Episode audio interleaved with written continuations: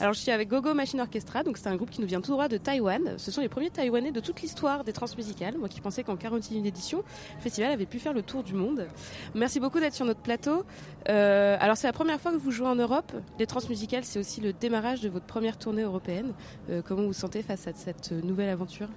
Bah, on, se, on, se, sentait vraiment bien d'être ici, euh, invité par le transmusical. Voilà. Et house, on parle anglais pour eux. Ouais, ouais, vas-y, fais la traduction en anglais. Anglais. Ou en taïwanais, tu taïwanais. peux. Ouais, ouais. Okay, very exciting.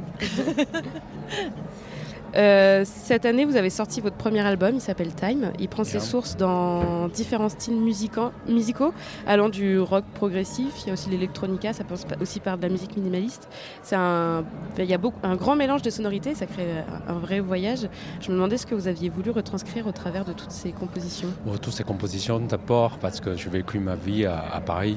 Après, je suis retourné à Taïwan, j'ai rencontré mes amis euh, pianistes, euh, les synthétiseurs, l'électronique. Après, on se disait, parce qu'on se, fait éduquer par plutôt l'Europe. les deux filles, elles sont à New York, à Chicago. Et ce mec est à Tokyo. Plutôt, on a, vécu notre éducation plutôt en occidentaux. C'est ça.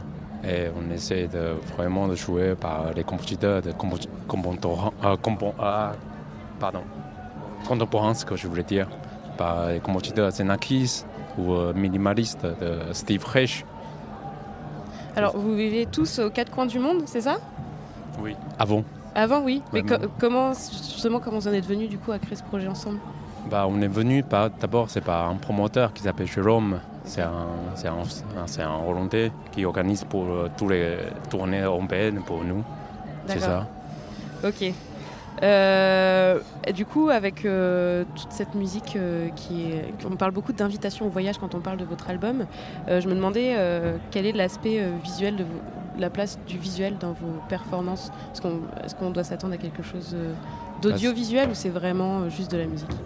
Non, en fait, pour nous, on, on essaie de remettre des pensées artistiques aux gens, essaie de, de vraiment voyager en écoutant notre musique. Parfois, on, a l'impression qu'on perd la notion du temps, juste pour réfléchir, pour faire réfléchir des gens euh, au peuple. C'est ça. Est-ce que dans un de vos clips, euh, on peut voir euh, une danseuse par exemple? Est-ce ah que ça arrive que vous proposiez des performances ah si, parfois artistiques en live? Oui, parfois on, on, essaie de faire collaboration, collaboration avec, la, avec la danse contemporaine ou avec le visuel. C'est ça ce qu'on est en train de faire. Ok. Et, euh, et vous avez des, des, jeux de lumière? En fait, je me demande si comment euh, l'album vous le retranscrivez. Est-ce que pour vous, c'est une place importante, justement, là, tout l'aspect visuel? Ou est-ce que vraiment vous vous contentez de la musique en live? Euh, on, comptait plutôt live sur musique. Et après, en visuel, c'est un truc d'ajout, d'un plus pour, les, pour les jeux. C'est ça. Ok, super. Bah, merci beaucoup. On pourra découvrir ce soir, ça ce soir sur la scène euh, euh, du Hall 8. Vous êtes pressé d'être. Enfin, ça sera demain, mais ce soir bah, C'est plutôt demain soir, non Le 6 L'interview passera demain. Ouais, ok. Bon, on est, on est prêt. Stressé Ouais, on n'est on est pas stressé, mais on est prêt.